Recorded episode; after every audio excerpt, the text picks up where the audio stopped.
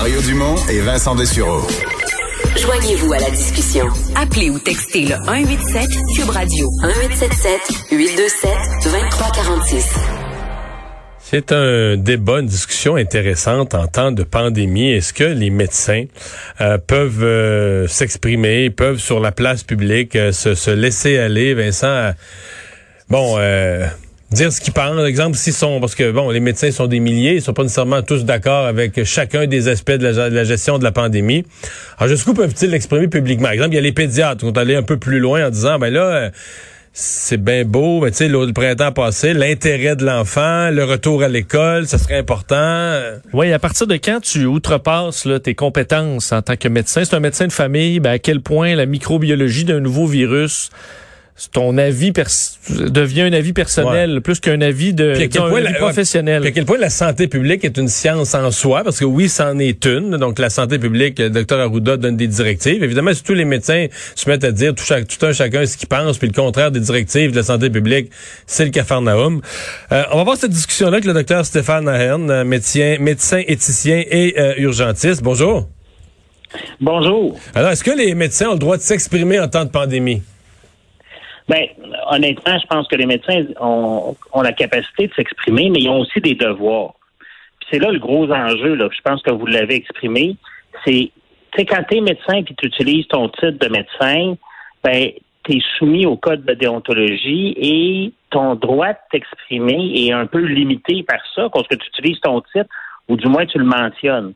Puis à ce moment-là, ben, notre collège qui nous qui, qui vise à protéger la population dit ben si vous commentez, ben vous devez commenter avec des données factuelles. Vous devez donner des informations conformes aux données de la science médicale. Il faut alors tout nuancer. Fait que là, moi, je pense que vous l'avez bien mis en, contexte. L'enjeu, c'est comment je fais pour présenter la bonne science, comment je fais pour la vulgariser.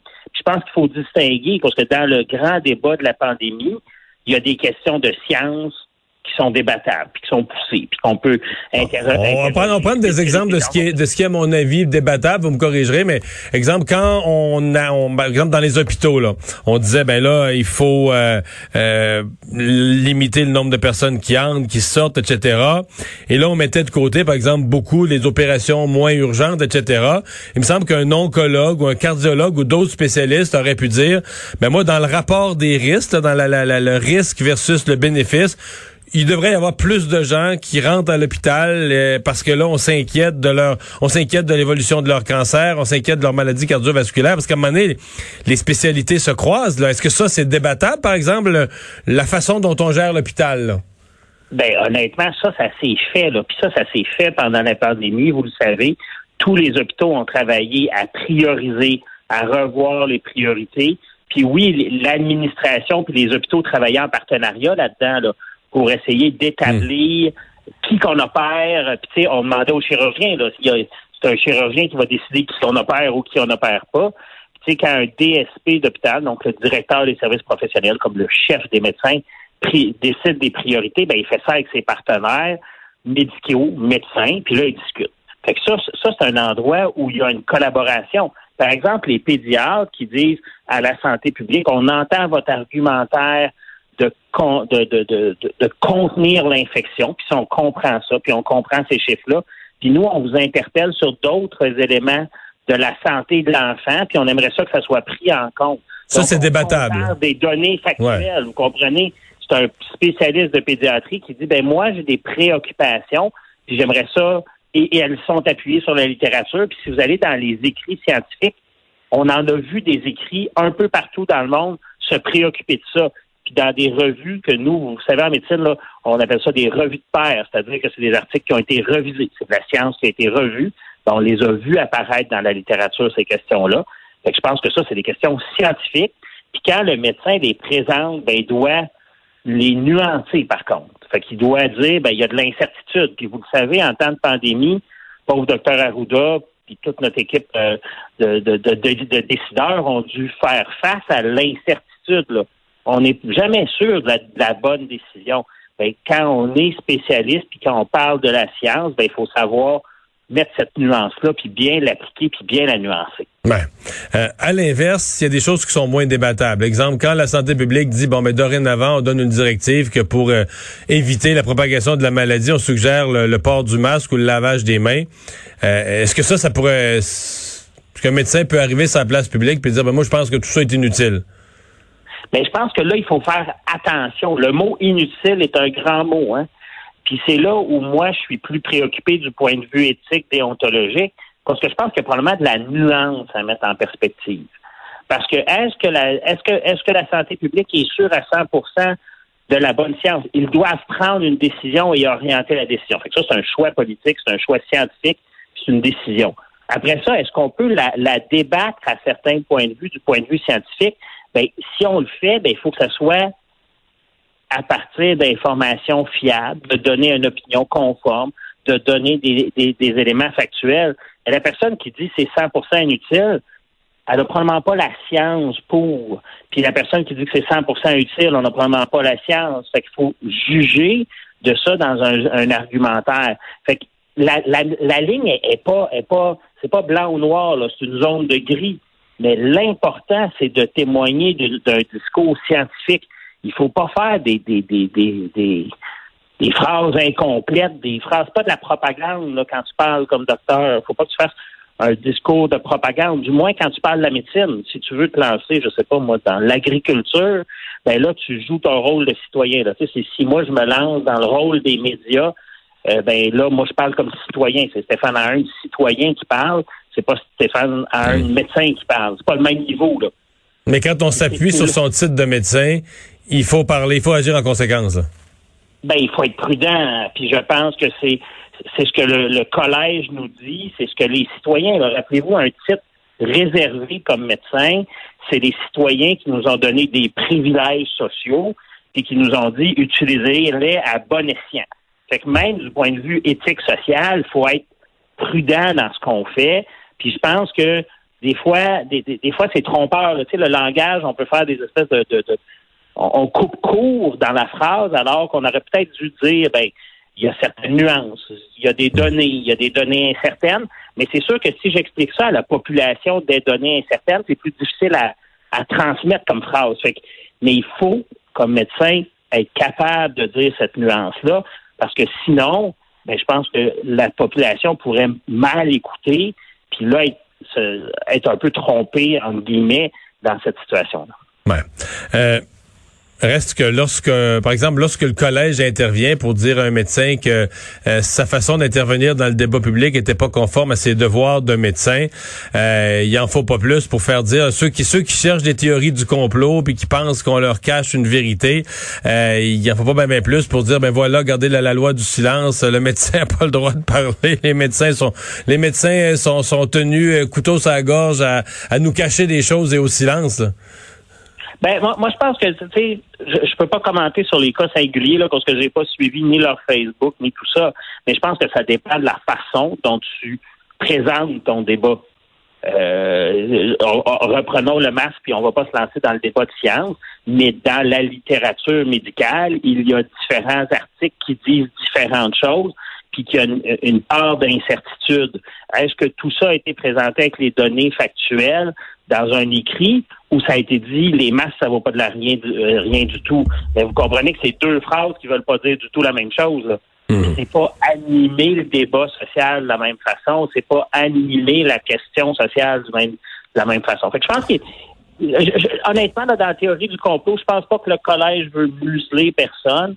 Je pense que le collège est là pour protéger le public. C'est-à-dire, j'utilise mon titre de docteur de façon prudente dans une période de pandémie où il faut qu'on soit capable, un, d'avoir un discours cohérent de santé publique, donc pas trop d'aller de tous les bords, tous les côtés, puis deux, j'utilise mon titre de docteur en plaidant pour la science. Fait qu'il faut que je plaide pour la science quand je, je, je, fais un argumentaire social, quand je parle de médecine. Si je parle de d'autres choses, c'est un autre débat. Est-ce que, euh, parce que les questions peut-être plus personnelles dans la vie d'un médecin, nous, on a de la, de la difficulté déjà avec l'incertitude, mais pour un médecin qui est peut-être habitué quand même depuis, euh, après toutes ses études, d'être un peu euh, quelqu'un qui sait tout, là, euh, qui a réponse à tout au niveau de la santé, d'avoir de grands points d'interrogation comme ça, parce qu'ils se font poser des questions assurément dans leur vie personnelle et les médias qui leur posent des questions. Est-ce que c'est difficile pour les médecins de admettre que ben ils, ils ont pas la réponse complète à une question de, de santé comme dans le cas de la pandémie? Ben honnêtement, euh, tu sais, en, en, médecine, là, il n'y en a pas tant de situations où on est 100% sûr. Moi, je ne fais pas de l'urgence, mais je fais bien des soins intensifs. Là. je peux vous dire que le domaine où je suis toujours 100% sûr, c'est extrêmement rare. Fait que gérer de l'incertitude, ça fait beaucoup partie de la vie d'un docteur. Des fois, c'est peut-être pas tant mentionné que ça, mais ça fait partie de notre vie. C'est sûr que la pandémie, le rappelez-vous, ça a bouleversé la vie de tous les citoyens, ça a bouleversé la vie des docteurs, surtout ceux qui étaient en première ligne, surtout ceux qui étaient à l'urgence, surtout ceux comme moi qui étaient à Maisonneuve-Rosemont dans un hôpital où on a eu beaucoup de COVID aux soins intensifs. Ça a changé. Donc vous en avez vous en avez traité là, des, des gens aux soins ah, intensifs. Ah l'incertitude, c'est l'incertitude, c'est l'humilité. Peut-être que quand tu sors de la faculté de médecine, tu as l'impression de tout savoir. Moi, malheureusement, ça fait quelques années que je pratique je peux vous dire que l'humilité euh, dans, dans le pronostic, là, dans, dans qu'est-ce qui va se passer avec quelqu'un, qu'est-ce qui va se passer avec quelqu'un qui est dans le coma, euh, ben on le vit à chaque jour. Puis il faut l'expliquer à la famille. La médecine, c'est pas une science du noir et du blanc, c'est une science de beaucoup de gris. Euh, c'est une science, par exemple, où on, ben, vous le savez comme moi, là, par exemple, en oncologie, j'essaie un traitement chez un patient. J'ai une étude qui me dit que en moyenne, cela va permettre d'augmenter votre survie de 5,4 mois. Bien, vous comprenez que dans une moyenne, c'est un chiffre mathématique sur une population, mais ça ne veut pas dire que vous, le patient, c'est ce que vous allez avoir. Fait que ça, il faut l'expliquer au patient, il faut le nuancer. Fait que je vous dirais que l'incertitude et la médecine, hmm. ça fait malheureusement partie de notre vie intrinsèque. Peut-être que ce que vous avez raison, c'est qu'on est moins habitué de se faire questionner sur une maladie que nous ne connaissons pas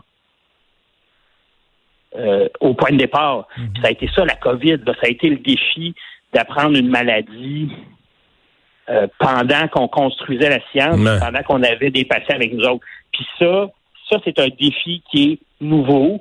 Puis ça, au même moment où toutes nos vies étaient chamboulées, comme les autres citoyens. Puis ça, ça, je pense que ça, c'est inédit pour nous. Hmm.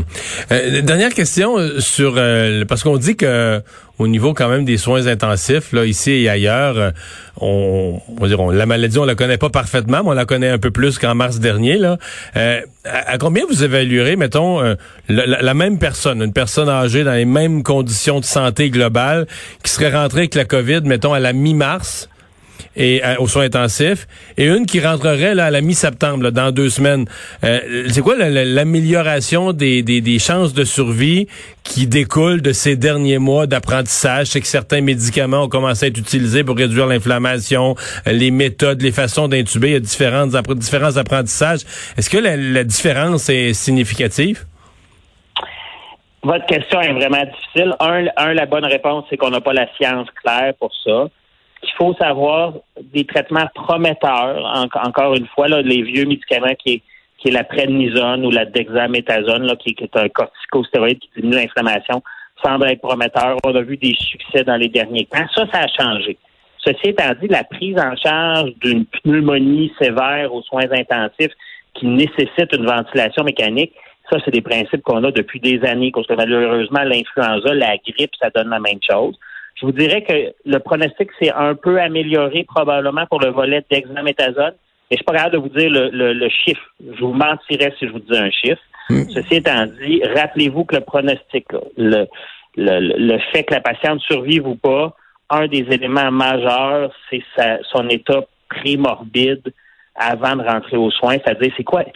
Étais-tu bien, bien, bien malade? Si elle est bien, bien, bien malade, puis qu'elle n'a pas eu une infection virale, ben ça se peut que ça aille bien mal. Puis ça, mhm. ça c'est l'élément central. La petite nuance qu'on sait, c'est que chez les jeunes, vous le savez, là, on a vu un petit quelques articles qui disent qu'on commence à trouver des déterminants génétiques. Ça veut dire, on dirait que certains jeunes sont plus susceptibles d'être très malades, mais ça, c'est aussi vrai pour plein d'autres infections euh, virales. Donc, c'est extrêmement difficile de vous répondre de façon claire et nette à votre question. C'est un bel exemple où il faut beaucoup de nuances dans notre propos. Docteur Ryan, merci d'avoir été là. Merci, Au revoir. très bien. On s'arrête pour la pause, euh, les sports après.